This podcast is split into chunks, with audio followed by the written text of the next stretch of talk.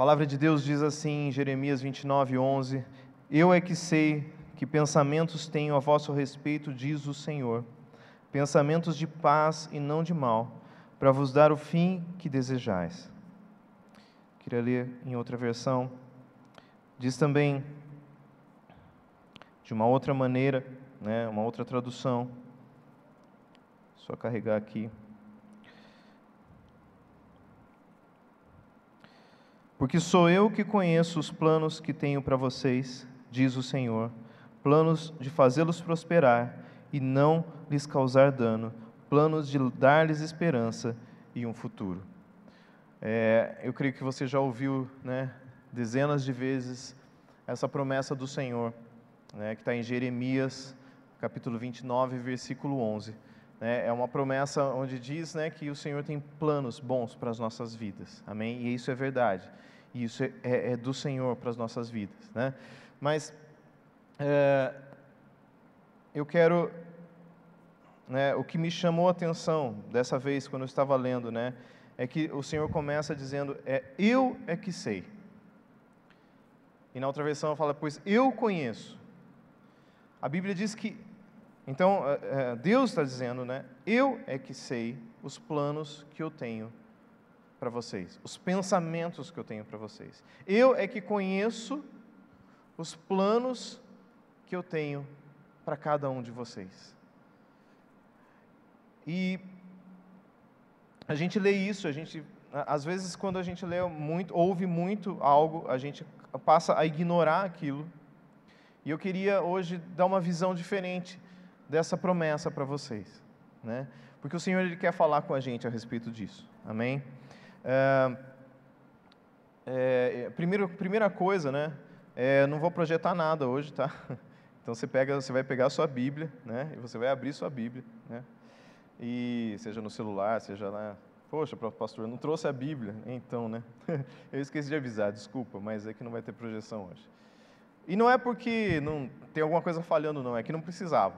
Né? Eu creio que é, você pode abrir sua Bíblia aí hoje, e, e porque nós tam, também vamos ficar em Jeremias 29, então não tem muito propósito a gente projetar. Você vai ficar aí na, nesse trecho. Né? Mas antes de começar, eu queria é, dar um contexto para vocês. Então, quando essa palavra vem, né, é, essa palavra vem para um povo que estava exilado, exilado na Babilônia. Então, quando você lê o livro de Jeremias, né, você é, é muito interessante você ler o livro de Jeremias, mas é muito sofrido, né? Para mim é muito sofrido ler esse livro, né? Porque você vê um povo que não se arrepende, você vê um povo que não ouve a palavra de Deus, e você vê um profeta se esforçando. Né? Eu estava conversando com meus filhos, com a minha família em casa, né, sobre Jeremias, né? E eu falei assim, gente, já pensou se a gente é Jeremias? Já pensou assim, você vai lá no encontro, né, num, num retiro, no encontro espiritual, no retiro espiritual, e de repente o pastor olha para você, traz uma palavra e fala assim, fulano de tal, eu vou te fazer profeta para as nações. Quem ia ficar feliz de ouvir isso? Né? Profeta para as nações. Ninguém vai poder te resistir. Deus, essa é uma palavra maravilhosa. Profeta para as nações. Foi exatamente essa, esse chamado que Jeremias recebeu. Ele foi chamado para ser profeta. A gente falou assim que Deus fez uma propaganda assim, né, do chamado, né, e depois colocou ele lá na prática, né? A gente fala assim, é aquele negócio que tem na internet, né, que é realidade, expectativa e realidade, né? Aqueles memes, né? Expectativa e realidade. E aí tá, ele se depara com o povo de Deus, ele se depara com uma situação ali onde ele está vivendo, em que é, ele profetiza e, e, diferente dos outros momentos, e o povo não estava esperando isso, né, por causa do pecado dos reis de Israel, por causa do pecado do povo, né, o que começa a acontecer é que todas as vezes que um profeta vinha e falava, falava, olha, rei, você precisa se arrepender, povo, você precisa se arrepender, e o povo se arrependia, e Deus se é, é, Deus mudava né, o, o, o plano né, e, e, não permitia que eles fossem né, invadidos ou outra coisa, né, que nada, nada acontecia para eles. Né? Deus perdoava, Deus voltava atrás nos seus desígnios. Mas dessa vez foi diferente. Dessa vez a palavra de Deus é: olha, os babilônios, os caldeus, eles vão invadir, eles vão matar. Eles vão levar vocês para a Babilônia. Esse é o contexto disso que nós lemos aqui. E, e, Jeremias, dia após dia, e outros profetas, dias após dia, fala que de, desde madrugada ele vinha e falava a palavra de Deus. Ele dizia: Olha, desiste de lutar, se entrega, porque certamente é, é, a vontade de Deus é que vocês sejam exilados. Então, se vocês. E aí, ele foi falando, não vou contar a história, depois você lê Jeremias. E o tempo todo ele falava isso e ninguém ouvia ele. Ninguém, assim, poucos ouviam ele, não é que ninguém, mas a maioria, os, o, o, rei principalmente, não ouvia ele. Né? E acabou que eles foram invadidos, eles foram é, mortos e toda a tragédia aconteceu como a palavra de Deus tinha vindo, vindo para Jeremias. Né? Então é muito triste, é muito difícil né, isso, mas aconteceu. E em uma das levas de exilados, em que foram levados para lá, né, é, eles foram levados, estavam na Babilônia, e nesse momento Deus fala assim: olha, eu, mesmo assim, mesmo nessa dificuldade, eu estou com o meu povo e eu quero levar uma palavra de Deus para ele. Então ele fala com Jeremias. Jeremias escreve uma carta e envia para o povo que está já exilado. Nem todo mundo estava, tinha gente em Jerusalém ainda mas muitos já estavam exilados. E esse povo que estava exilado, né, eles, estavam, eles estavam muito tristes. Imagina, eles tinham saído de lá, apesar de eles terem sido salvos da espada, eles poderiam estar mortos, né, eles poderiam estar mortos, eles estavam vivos, mas eles estavam vivendo uma vida que para eles não era a vida que Deus tinha para eles. Né? Era uma vida difícil. Né? E eu quero ler com vocês Salmo 137, onde descreve um pouco do que era esse exílio. Salmo 137, se você abriu aí a sua Bíblia, está escrito aí: Às margens dos rios da Babilônia, nós nos assentávamos e chorávamos. Então ele fala: então, aqui os exilados, né? Aqui está falando dos exilados. Eu não sei bem a época né, do exílio, mas de qualquer maneira, fala da vida deles ali, conta um pedacinho, da, relata um pouquinho da vida que eles tinham como exilados. Então, ele fala, as margens dos rios da Babilônia, a gente sabe que na Babilônia né, tinha lá o rio Tigre, rio, rio, Eufrates, rio Tigre, haviam grandes rios ali, né? E, e não sei se eram esses os rios que eles estavam, mas eles sentavam ali e choravam lembrando-nos de Sião. Nos salgueiros que lá havia, pendurávamos as nossas harpas, pois aqueles que nos levaram cativos nos pediam canções. E os nossos opressores, então ele estava dizendo que eles eram oprimidos, eles estavam tristes, eles estavam chorando e eles estavam, eles estavam sendo oprimidos, né? eles estavam sob opressão que fôssemos alegres, dizendo: Entoai algum dos cânticos de Sião. Desculpa, eu pulei aqui. Fala que nos salgueiros que lá havia, pendurávamos as nossas harpas. Diz assim: pendurar a harpa nada mais é do que o louvor saiu do coração deles. Eles não cantavam mais, eles não louvavam mais a Deus, porque eles estavam numa situação difícil. Então, tudo, era, todo esse o relato, era o sentimento daquele povo que leu aquela carta que Jeremias enviou. E continua: Se eu de ti me esquecer, ó Jerusalém, que se resseque a minha mão direita, apegue-se minha língua ao paladar, se não me lembrar de ti, se não preferir eu Jerusalém a minha maior alegria. Contra os filhos de Edom, lembra-te, Senhor, do dia de Jerusalém, pois diziam: Arrasai, arrasai, até aos fundamentos. Filha da Babilônia, que has de ser destruída, Feliz aquele que te der o pago do mal que nos fizeste. Feliz aquele que pegar teus filhos, esmagá-los contra a pedra. Então aqui mostra um sentimento de vingança, um sentimento de raiva por estar naquele lugar, ele, de, de todos os inimigos de Israel que zombaram de Israel quando eles foram levados para lá. Então eles estavam com um misto de tristeza, de raiva, eles estavam sendo oprimidos e muitas vezes né, é, é, eles nem queriam mais ouvir a palavra de Deus. Né? Sabe quando a gente está numa posição, num momento difícil, acho que foi, foi o que o pastor Gustavo pregou, uma parte do que ele pregou na semana passada, que fala que às vezes a gente não, a gente não consegue crer. A gente, eles estavam desse jeito, porque eles estavam numa situação muito ruim. Apesar de terem sido salvos da espada, da morte, eles estavam numa situação difícil. Né? E é, é, eu, eu coloquei algumas coisas, então, com medo, provavelmente eles estavam ansiosos pela própria vida, tristes, com raiva da situação, enfrentando uma situação desafiadora, né? é, e muitos tinham perdido a esperança.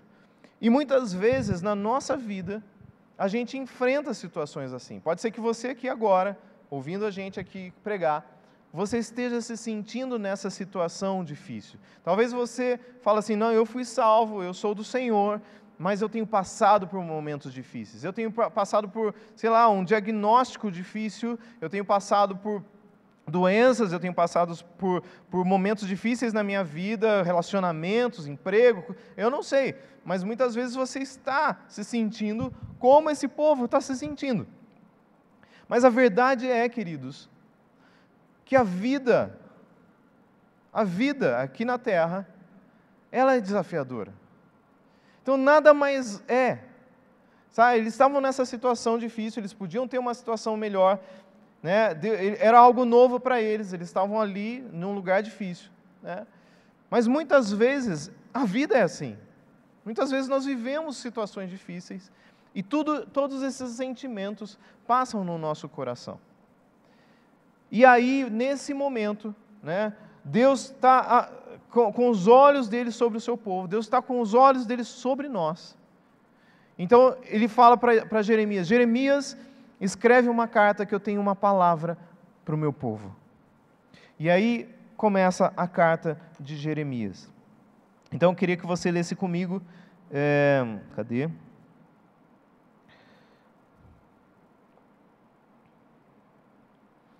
No versículo 1 mesmo, Jeremias 29. Diz assim: São estas as palavras da carta que Jeremias, o profeta, enviou de Jerusalém ao resto dos anciãos do cativeiro, como também aos sacerdotes, aos profetas e a todo o povo que Nabucodonosor havia deportado de Jerusalém para a Babilônia. Depois que saíram de Jerusalém o rei Jeconias, a rainha mãe, os oficiais, os príncipes de Judá e de Jerusalém e os carpinteiros e ferreiros.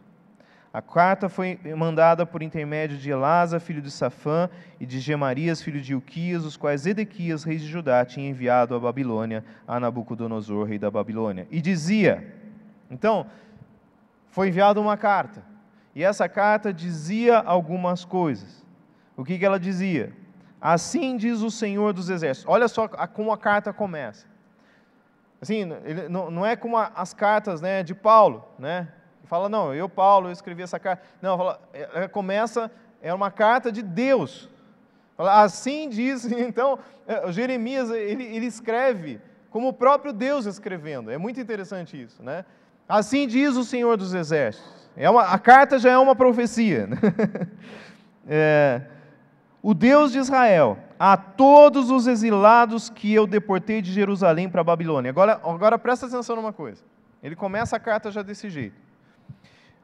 Nos versículos anteriores, há um relato de que uma carta foi enviada né, e que Nabucodonosor é, mandou exilar aquele povo, levou cativo aquele povo.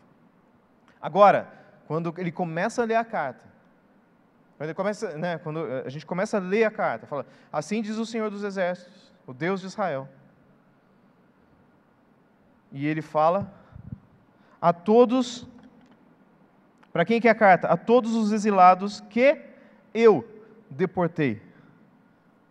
Não é mais Nabucodonosor, o inimigo de Israel, que, que deportou. Deus diz: Eu deportei. Eu deportei vocês para aí. Sabe, queridos, muitas vezes a gente passa por situações difíceis, momentos difíceis, momentos muito desafiadores. E aí chega um irmão cheio da presença de Deus, para te ajudar. Pastor Gustavo, não sei se já passou por isso. Chega o irmão e fala assim: Eu vou orar por você, irmão. Você está passando por uma dificuldade. Mas olha, Deus está te permitindo passar por isso. E aí a gente está a gente está triste, a gente está passando por dificuldade, a gente tem que engolir ainda que Deus que está fazendo eu passar por isso. Eu não sei se vocês já ouviram isso, eu não sei se vocês já, já tiveram que digerir isso. Muitas vezes é de boa, mas muitas vezes a dificuldade está tão grande, e aí você tem que ouvir. Alguém diz para você que é Deus que está te fazendo passar por isso. Isso é do propósito de Deus. E é que a carta está dizendo isso. Era o meu propósito que vocês fossem exilados. Eles pecaram, né? É, é, era, era, fruto do pecado, né? Mas pode ser que muitos deles nem pecaram, nunca pecaram, não fizeram nada. Aposto que Daniel não tinha pecado que nem os outros, mas ele estava deportado lá também. E de repente a gente está numa situação difícil e algum irmão abençoado fala: Olha, isso é propósito de Deus para a sua vida. E a gente fala, poxa, eu não queria ouvir isso, porque eu já estou ruim aqui. E aí, sabe, eu não sei se você já passou por isso, mas é difícil você ouvir isso. E eu sei que o ano passado eu passei por muitas situações assim, né, e eu conversava muito com a Grace, eu, eu, eu não reclamava, mas falava, nossa, eu estou sofrendo, está difícil, eu preciso de ajuda. Ela orava, orava comigo, mas com muito cuidado ela falava isso comigo, falava, olha, mas eu creio, sabe, que Deus está te permitindo. E eu falava isso para ela, sabe? Ela falava, bem, mas é tão difícil ouvir isso, que Deus está permitindo. Eu sei que Ele está permitindo, mas será que precisa permitir tanto? Não é? Você está sofrendo, gente, está doendo. Você fala, Deus, mas poxa, precisa tanto assim. Eu não queria tanto desse jeito, né? Olha, eu, aí você fala assim, olha, eu nem quero essa benção. Não é? Você, assim, desculpa, tá? Mas você já não pensou desse jeito? Ah, nem tá difícil demais essa benção, eu nem quero. Não vai, não precisa. Eu não quero essa benção porque eu estou sofrendo demais. Mas, queridos, quando a Grace, ela, e foi bom ela ter falado, mas chegou um momento que Deus falou ao meu coração. Assim como essa carta, Deus começa a falar ao coração do povo. E Deus fala com a gente: olha, esse é meu propósito, eu estou permitindo você passar por isso, mas eu estou com você. Se eu não tivesse com você, eu não estava falando com você agora. Sabe, Deus está falando com a gente agora. Sabe, a nossa vida não é fácil. A nossa vida é cheia, é cheia de desafios, para não falar de dificuldades mas o Senhor está comigo e com você. O Senhor está conosco e Ele está falando: olha, eu estou junto com vocês. Por mais que seja difícil, e eu vou usar sim essa situação para moldar a sua vida. Queridos, é, é, talvez eu demore um pouco falando isso, mas é como num vestibular. Sabe, tem gente que, que, que quer passar em medicina. A pessoa ela quer fazer medicina. Ela não vai passar em medicina se ela não fizer muito esforço, muito esforço. Vai doer muito. Ela vai perder muitos dias estudando, ela vai perder muitos anos estudando, mas se ela fizer isso, ela vai passar em medicina. É muito sofrido, mas ela vai passar. Sabe, você precisa começar a estudar antes do ensino médio. Você precisa começar a se dedicar, sabe, quando você está ali, muito antes. Eu estou dando um exemplo de que o propósito de Deus às vezes é dolorido, é sofrido, mas há uma bênção tão grande no final. Deus está cuidando de nós. Amém? Então, hoje, queridos, Deus não me chamou aqui para falar: olha, você vai ser abençoado em nome de Jesus. Sim, você vai ser abençoado. Mas Deus me chamou aqui para falar do tempo de dificuldade, como nós podemos lidar com esse tempo. E a carta diz isso. A carta diz assim: ó, é, assim, ele fala, ele fala que eu, é, é, todos os lados que eu deportei de Jerusalém para Babilônia. E continua: edificai casas e habitai nelas. Plantai pomares e comei o seu fruto. Tomai esposas e gerai filhos e filhas. Tomai esposas para vossos filhos e, e, e dai vossas filhas a maridos, para que tenham filhos e filhas. Multiplicai-vos aí e não vos diminuais. Procurai a paz da cidade para onde eu vos desterrei e orai por ela ao Senhor, porque na sua paz vós tereis paz. Amém? Então, assim, aqui, aí, aí Deus começa a dar algumas instruções para aquele povo. Sabe, eu não estou falando, às vezes, às vezes você está passando por uma situação difícil, específica, mas pode ser que não. E eu estou falando da nossa vida, da nossa vida de cristão, que é desafiadora.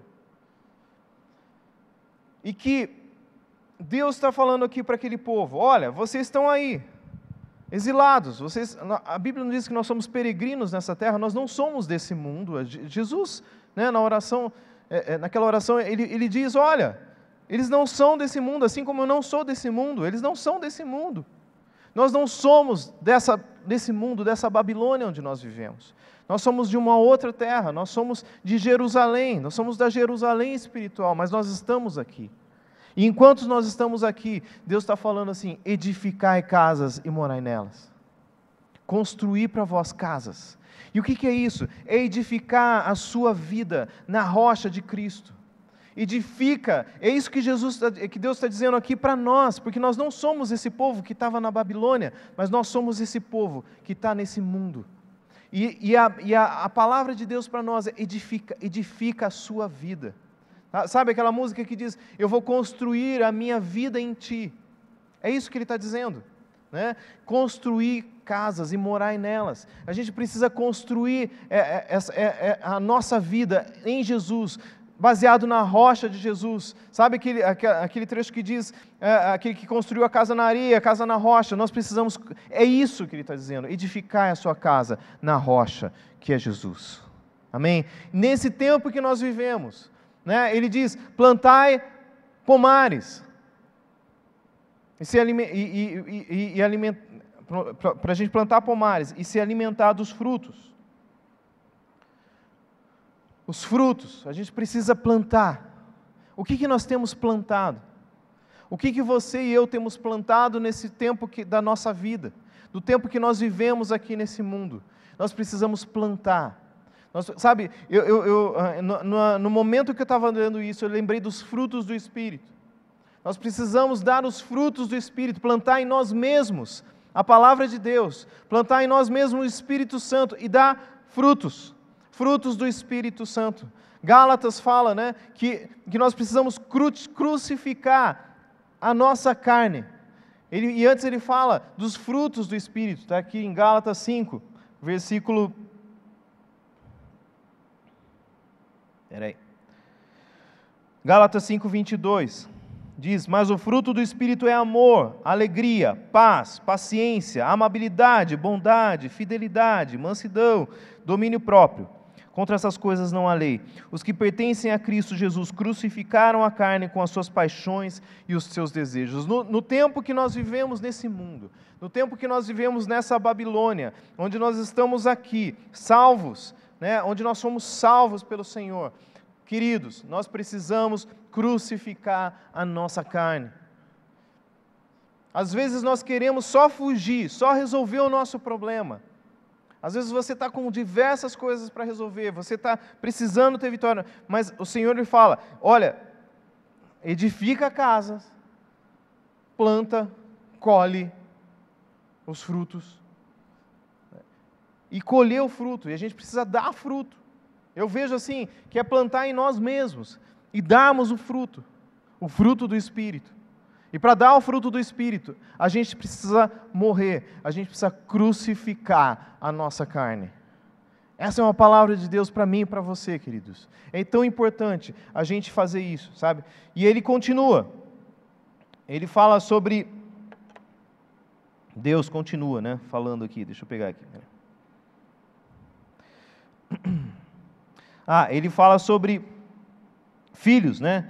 Ele, ele fala sobre uma multiplicação, ele fala sobre é, que nós precisamos, né, é, é, ele fala casar, né, é, tomar esposas, né, casar, formar famílias, e aqui ele está falando, sabe, eu vejo que a gente pode é, entender que ele está falando de uma família natural e de uma família espiritual. Porque, queridos, eu não me recordo se é em Jeremias se em Lamentações de Jeremias está escrito isso, mas tem um momento que é, há uma contagem do povo que foi exilado. E se você contar, dá tristeza de ver, se você lembrar o povo que veio do Egito e veio para a terra prometida, mais de um milhão de pessoas. E aí você conta os que sobraram. Tudo bem que era só Judá ali, mas que vão para a Babilônia. E você vê ali que são lá 10, eh, dá lá 10 mil, sei lá quantos. É, assim, é, a comparação é ridícula. É muito pouca gente que vai para lá. Né? E aí, nesse momento, né, Deus está falando, através de Jeremias, fala, olha, vocês precisam multiplicar e não diminuir. E eu vejo, queridos, no tempo que nós vivemos a nossa vida nessa terra, você precisa prestar atenção na sua família. Jovens, adolescentes, vocês precisam procurar pessoas segundo o coração de Deus para vocês se casarem. E se vocês não encontrarem pessoas segundo o coração de Deus, não precisa casar. Pode ficar sozinho, não tem problema. Amém? Queridos, jovens que estão aqui, busquem pessoas de Deus para a sua vida no tempo que vocês estão aqui. A gente precisa multiplicar. Casais que estão aqui, vocês precisam investir, investir no casamento de vocês. Vocês precisam, o diabo, ele destrói uma família, destruindo o relacionamento do casal. Vocês precisam investir, nós precisamos investir no nosso relacionamento, na santidade. Nós precisamos investir na comunicação. Nós precisamos investir no nosso relacionamento, na nossa família. Quem tem filhos, precisa, você precisa investir nos seus filhos. Sabe por quê? Porque nós, nós formamos o povo de Deus. Nós somos o povo de Deus nessa terra. Nós, e nós precisamos dar o bom testemunho. Quantos cristãos, queridos, é triste de ver, é triste de ver quantos cristãos se separando. Quantos cristãos que não sabem, cristãos evangélicos, que não sabem o que é uma família, que não sabem o que é um relacionamento entre marido e esposa, que nem se casam, ou que casam e se separam. Queridos, aqui ele está falando para a gente buscar e multiplicar, mas eu creio que ele está falando da família. Você precisa entender que a família é algo importante para Deus, não é? E, e nós precisamos passar os princípios de Deus para os nossos filhos e para os filhos dos nossos filhos. Amém? Eu fico, assim, sabe, a, a, a gente vê, né, é, é, e dá trabalho, nós já pregamos sobre isso, dá muito trabalho fazer isso. Mas hoje eu posso dizer, né, é a Grace e eu, a gente vê frutos disso. Né, nossos filhos não são perfeitos, assim como né, filhos, é, pais não são perfeitos na educação, a gente tem muita falha, mas a gente vê os frutos do que Deus está fazendo nas nossas, na, na nossa família. E eu vejo muitas famílias aqui, vejo frutos, filhos, com frutos, como frutos, que vão formar outras famílias, que vão dar fruto. Amém? Queridos, a família é muito importante. E aqui, e ele fala para multiplicar, ele fala, e eu, quando ele diz assim a palavra multiplicar, eu entendo que ele está falando também da família espiritual, principalmente da família espiritual. Né? Jesus, né, ele, ele fala sempre né, para você ir pregar o evangelho e multiplicar. E ele está falando aqui, olha, no tempo que você vive nessa terra, não diminua, aumente, prega a palavra, faça-se conhecer como cristão, dê o seu testemunho, seja testemunho, muito mais importante, seja testemunho, seja uma pessoa cujas, ah, que, que as pessoas olhem, olham para você e vejam Jesus, e vejam alguém que é diferente. Olha, eu não sei, eu não sei o que acontece quando eu estou com você, mas é tão bom estar com você, a pessoa vai dizer. E aí você vai poder testemunhar, dizer: Eu creio em Jesus, eu vivo a vida cristã. Eu sou evangélico não só de nome, mas eu faço a vontade de Deus. Eu me sacrifico aqui nesse mundo.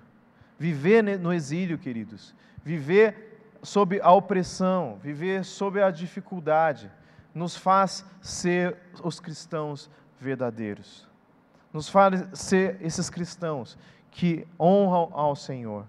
E aí ele continua, ele diz: procurai a prosperidade, a paz da cidade aonde você estiver. Sabe, aonde você está? A palavra de Deus aqui diz aonde você estiver, eh, para a cidade onde, eh, na, na verdade, ele, ele, diz ali, na cidade aonde você estiver, na cidade da Babilônia onde você estiver. Mas, eu queria te perguntar, aonde você está?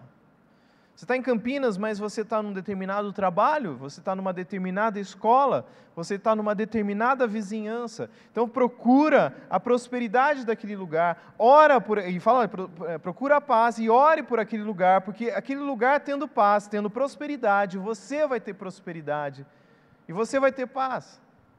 Quantos de nós estamos orando pelo nosso lugar, pela, minha, pela vizinhança, pelos vizinhos, pelas pessoas que vivem ao redor da gente, pelo, pelo trabalho, pela empresa onde você trabalha, pela escola onde você estuda, pela cidade, pela nossa cidade, pelo Brasil, pelos sabe quantos de nós nós, nós temos né, esse ano, né? A, a, o tema é casa de oração. Nós vamos orar bastante e como é importante. Aqui tá, fala de orar e fala procurar a paz, se se fazer de tudo, né? É, é, uma atitude né, de ajudar, de abençoar, sabe? Você desce lá no seu prédio, no seu condomínio, na sua casa, não sei, e aí você cumprimenta as pessoas, sabe? Você procura ajudar, você faz além do que alguém qualquer iria fazer. Você está abençoando aquele lugar. Ah, mas eles não ouvem, eles são meus inimigos. Pensa só essa palavra de Deus para o povo de Deus. Quando a gente lê Ezequiel, lá em Ezequiel está escrito que eles eram tipo escravos dos escravos. Essa é a palavra que, que ele usa lá. Os exilados eram, eles estavam tão oprimidos que eles se sentiam escravos dos escravos. Eles eram as pessoas mais oprimidas daquele lugar.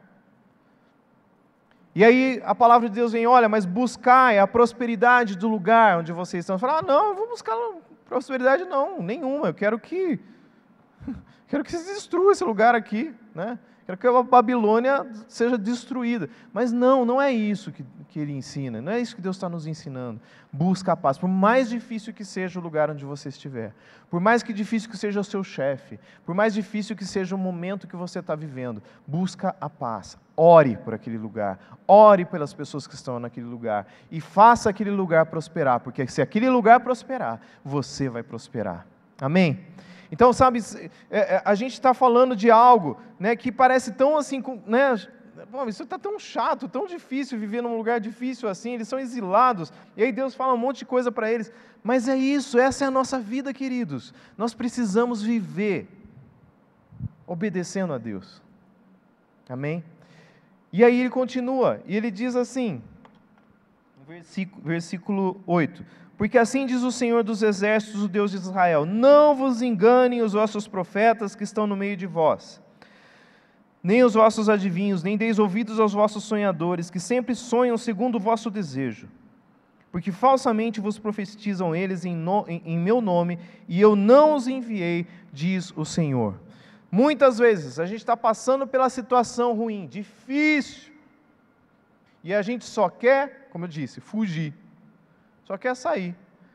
E a gente só tem uma ideia na cabeça, resolver aquele problema. Preciso resolver, resolver, resolver, resolver, resolver, resolver, resolver. E aí a gente começa a buscar pessoas que vão falar o que a gente quer ouvir. Aí às vezes, não é por mal que a gente faz isso, não estou dizendo, sabe? Não é por mal, a gente, é, é no nosso coração, a gente está querendo se livrar daquele problema. E muitas vezes a gente ouve pregações, ouve, e as pregações são boas, mas elas não são para você. Sabe, você está lá com um problema no emprego, não sei o quê, e aí vem uma, você abre a internet lá e vem. E pode ser que aquela palavra se cumpra, né? Mas de repente uma palavra, não, você vai ser promovido, sei lá, alguma coisa assim, sabe? Uma palavra, nossa, olha, vai haver prosperidade sobre a sua terra, não sei o quê. E amém, aleluia. Eu, eu, né? É importante a palavra de Deus. Mas muitas vezes a gente está procurando uma palavra só. A gente, quando a gente passa por dificuldades, a gente precisa procurar pessoas que conhecem a gente. A gente precisa buscar a palavra de Deus e orar, porque Deus conhece a gente. E Ele vai falar com você. Ele vai falar o que você precisa fazer. Ele vai trazer a palavra de bênção para você. Às vezes é uma palavra assim, olha, daqui a pouco, daqui a alguns dias, tudo isso vai mudar. Mas às vezes ele vai falar: olha, você precisa mudar. E isso ninguém quer ouvir. Ou é difícil de ouvir, não é que ninguém quer, é difícil de ouvir. Eu sei porque é difícil, eu já ouvi muitas vezes. Mas chega um momento que Deus muda e a bênção vem, né? e a gente experimenta de tanta coisa, tanta bênção. Né? Mas cuidado, porque profetas, falsos profetas estão por aí o tempo todo falando tudo que você quiser, tudo que você quiser ouvir, você tem acesso atualmente, tudo que você quiser ouvir.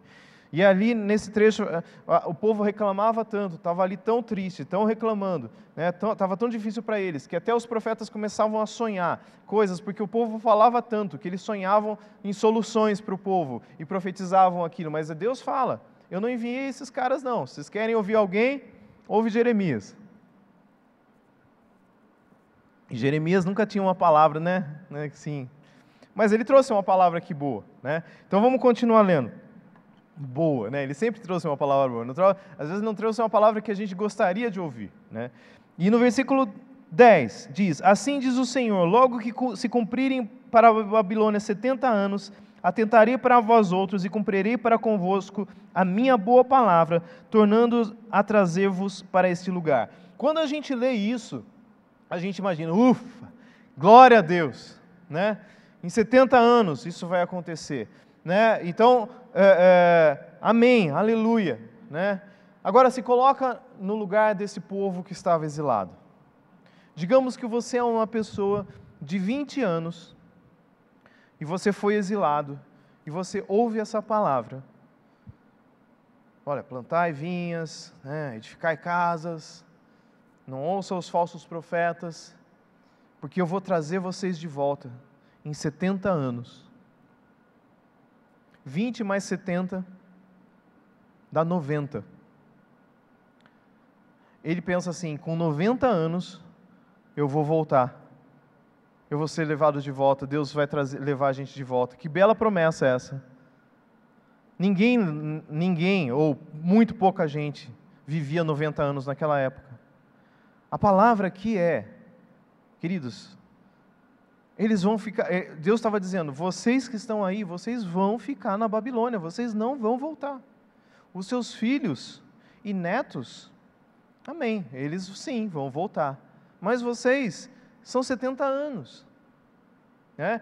É, é, Daniel, ele foi contando os anos, até que chegou os 70 anos, e aí ele sabia o que fazer quando deu 70 anos, ele começou a orar. Mas assim, para aquele povo que estava lá, essa palavra parecia que não refrescava muito, não é?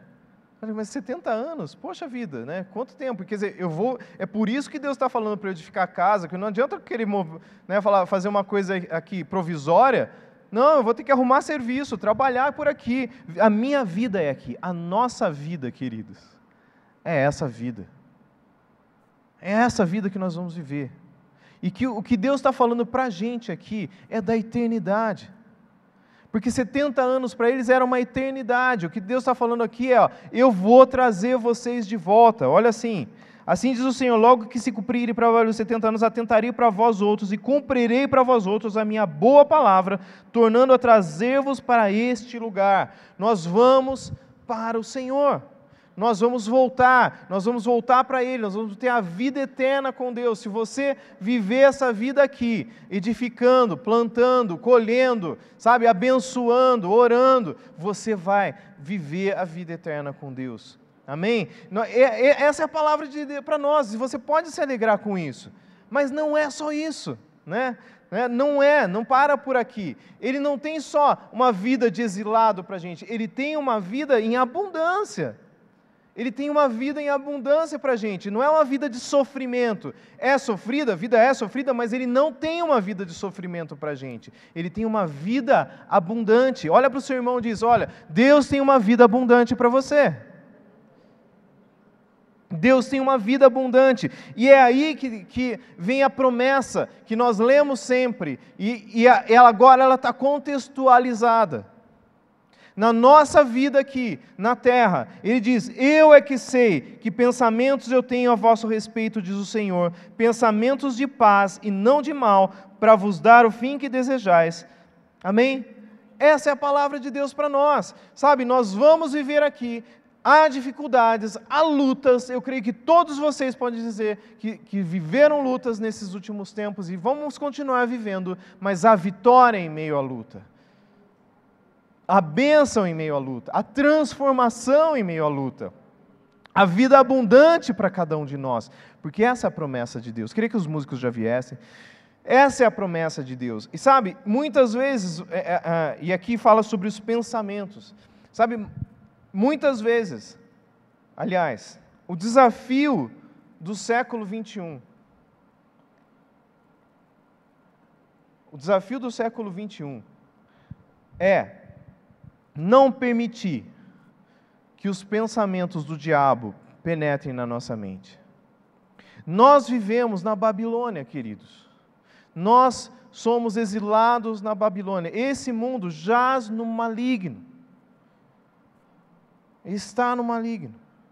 E, e, nós vamos lá ouvindo uma notícia, ouvindo uma coisa, ouvindo aquilo, lendo aquilo outro, e a nossa mente começa a se encher, e a gente ouve coisas no trabalho, ouve coisas na escola, pessoas dizem coisas para nós, e a nossa mente vai se enchendo de pensamentos que não são os pensamentos do Senhor.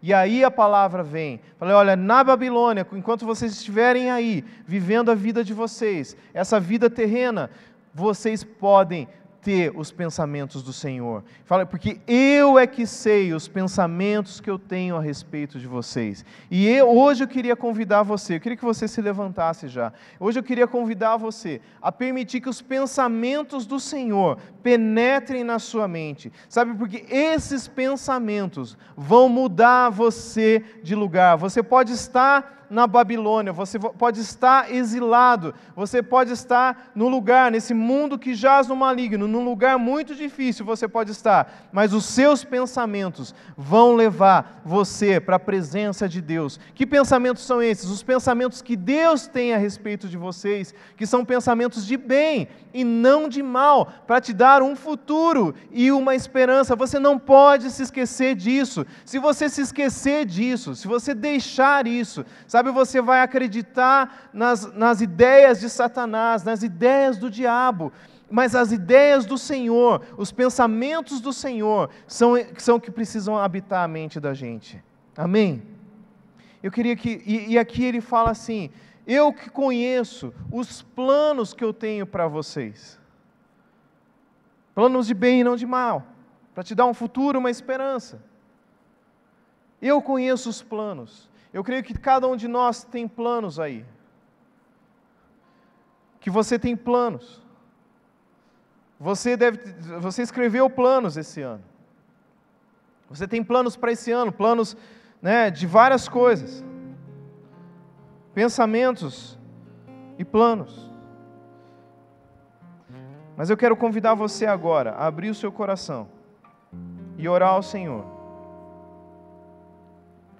Porque, sabe, eu estava orando pelo dia de hoje, por essa palavra. E o Senhor me disse claramente, sabe? Isso, eu é que sei. A palavra é: eu é que sei. Ele é que sabe. Talvez, alguns de nós vamos ter que rasgar alguns planos. Talvez, você vai ter que acrescentar itens nos seus planos. Pode ser que você tenha que riscar alguns itens. Mas eu creio que Deus quer falar com você hoje. Que o que Ele tem para você é muito maior e muito melhor do que você sequer possa imaginar. Eu tenho vida abundante. Se você vive obedecendo a palavra de Deus, obedecendo ao Senhor, firmado na rocha, dando fruto. Essa é a palavra, essa é a boa palavra do Senhor para nós. Eu tenho planos. Feche os seus olhos. Permita que o Senhor fale ao seu coração agora.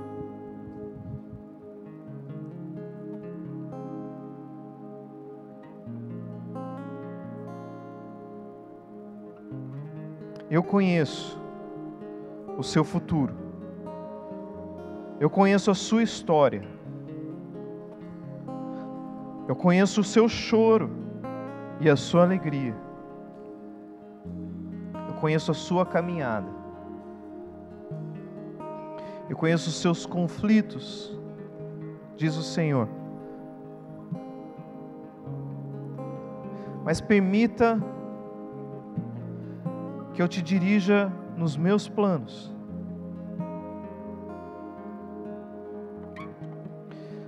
No versículo 12, Jeremias 29 diz: Então me invocareis, passareis a orar a mim, eu vos ouvirei. Buscar-me-eis e me achareis, quando me buscardes de todo o vosso coração. Daniel, ele era um dos exilados e ele foi muito próspero naquele lugar, porque ele obedeceu a Deus. Aqui fala Buscar-me-eis e me achareis quando me buscardes de todo o vosso coração.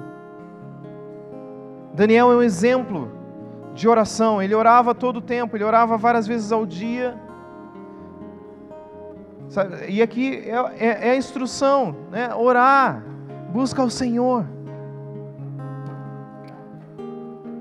Às vezes a gente acha perda de tempo buscar o Senhor.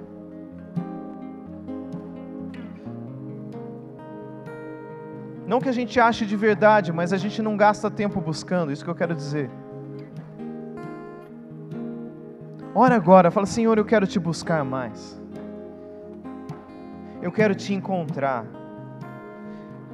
Porque no versículo 14 diz: Serei achado de vós, diz o Senhor. O Senhor ele vai ser achado, ele vai se fazer achado por nós, ele vai se permitir ser encontrado. E algo que me toca muito, algo que toca muito o meu coração, é esse termo que a Bíblia diz, que é um termo tão amoroso, que ele diz assim: "E farei mudar a vossa sorte". E ele diz: "Então eu seria achado de vós, quando vocês me buscarem de todo o coração, e eu vou fazer mudar a sua sorte. Eu vou mudar a sua sorte. Mudar a nossa sorte não quer dizer, não está falando de sorte ou azar, ela está falando de destino. Está dizendo, eu vou mudar o seu destino. Sabe, você ia para um lugar ruim, ah, eu vou mudar, você vai para um lugar tão bom. Você está vendo dificuldades na sua frente, parece que a esperança terminou. Não, mas eu vou mudar a sua sorte. Eu vou mudar aquilo que você está pensando que vai acontecer e vai acontecer algo tão bom. O amor do Senhor. O amor do Senhor está aqui. E ele diz: quando você me buscar de todo o coração, buscar-me. Aliás, ele não diz quando você. Ele, isso é uma profecia. Ele está dizendo: Buscar-me-eis e me encontrareis. Isso vai acontecer. Sabe, você vai buscar o Senhor de todo o coração, e Ele vai mudar a sua sorte. Quando o pastor Paulo falou né, de, de, daquela barreira que Deus queria tirar, queria transpor, uma das barreiras é do, dos nossos pensamentos. E a palavra de Deus fala em Isaías que os pensamentos do Senhor são mais altos que os nossos, que os caminhos do Senhor são mais elevados que os nossos. E assim que você permita nesta hora em nome de Jesus, sabe, se esvazie dos seus pensamentos, porque às vezes isso está ocupando. E primeiro a gente pensa e a gente age. E o Senhor quer que realmente os pensamentos dele ocupe a sua mente. A gente alimenta a nossa alma, os nossos pensamentos. E a gente precisa se alimentar com a palavra do Senhor. Que nos planos que você tem feito nesse ano, se exponha mais a palavra do Senhor Assim como nós precisamos nos alimentar, nós nos alimentamos com as coisas que a gente vê, com as coisas que a gente lê. O que tem ocupado os seus pensamentos? Muitas vezes notícias, imagens que nos levam ao engano, ao erro. Mas quando nós nos expusermos mais à palavra de Deus, ela tem um poder transformador. A Bíblia fala em Romanos 12 que nós somos transformados pela renovação do nosso entendimento. Que você se exponha ao Senhor, que você busque ao Senhor, que você busque a palavra do Senhor, porque é um poder tremendo. É desta maneira que nós somos transformados de fé em fé, de glória em glória. Hora, em nome de Jesus, coloca a sua mão sobre a sua mente e diz: Senhor, eu quero, Pai me esvaziar dos meus pensamentos, dos meus sentimentos, Senhor. E em nome de Jesus, eu quero, Pai, diz isso para o Pai, diz isso para o Senhor. Senhor, eu quero os teus pensamentos, eu quero os teus sentimentos, Senhor. Eu quero que a minha vida, Senhor, seja guiada pela verdade, a verdade que está na tua palavra Senhor, em nome de Jesus, que cada um de nós, Senhor, naquele momento que a gente estiver lendo a tua palavra, Pai, que o teu espírito vivifique, Senhor. Que seja ali algo tão especial, Senhor. Um toque do Senhor. Pai, eu sei que, que o Senhor quer renovar em nós o primeiro amor. O Senhor realmente é o dono, é o Senhor das nossas vidas. Que você possa novamente dizer: Senhor, eis-me aqui. Senhor, a minha vida é tua, o meu coração é teu. Senhor, o Senhor tem esses planos de paz, de bênção, Senhor, para que neste ano, Senhor, realmente eu, eu viva teus pensamentos, aquilo que o Senhor já tem preparado para mim, Senhor. Eu me abro a Ti, Senhor, e eu creio, Pai, em nome de Jesus que o Senhor tem feito cair fortalezas na mente, Senhor. Que o Senhor tem feito cair barreiras, Pai. E que cada um vai experimentar, Senhor. Pai, porque quando nós ouvimos a Tua palavra, quando nós lemos, Senhor, a nossa fé vem pelo ouvir. O ouvir vem pela palavra de Deus. E nós cresceremos em fé em esperança. Em nome de Jesus. Amém. Amém. Aleluia. Sabe, quando eu entendi, esse ano, como eu disse, várias vezes eu passei por momentos difíceis, mas quando eu entendi que o Senhor me amava, o Senhor estava me amando, porque às vezes você passa por momentos difíceis, você, o pensamento que está lá dentro, mas será que o Senhor me ama mesmo? Parece que Ele está me odiando, né? Me deixar passar por essas coisas. Por isso que eu é que sei os pensamentos, pensamentos de bem. E aí quando ele diz, buscar-me-eis e me achareis. Esse ano, sabe, eu, eu aprendi o valor de buscar o Senhor e achar. E a, a Bíblia diz isso, a gente orar e buscar. E eu vejo quantos momentos, quando, quando eu aprendi a colocar aquilo que estava que estava sendo difícil para mim diante de Deus. Sabe, as dificuldades, eu comecei a colocar aquelas dificuldades que eram tão grandes para mim, todos os dias. E eu comecei a conversar com Deus. Do nada, de repente, do nada, elas sumiram. Do nada elas desapareceram. Do nada aquele sentimento de medo foi embora. Porque eu aprendi a buscar. E o Senhor ele quer te ensinar a buscar o Senhor nesses dias. Buscar a vontade dele, mas não só a vontade, buscar saber que ele te ama e que ele tem coisas boas para fazer para você e que você vai ser vencedor em nome de Jesus. Só para te dar uma ideia, eles eram exilados na Babilônia. Parecia que né, o povo de Israel estava perdido. Aí, se você olhar nos dias de hoje, Babilônia é uma sombra, Babilônia é uma nação antiquíssima que, que há milhares de anos já não existe mais. E Israel está aí firme e forte, e a palavra de Deus se cumprindo sobre a nação. Sabe, o nosso Deus, ele não mente. O nosso Deus, ele vai fazer, a promessa dele vai acontecer na sua vida. Basta você ficar no lugar certo, basta você obedecer, porque a promessa vai acontecer. Em nome de Jesus, Deus te abençoe.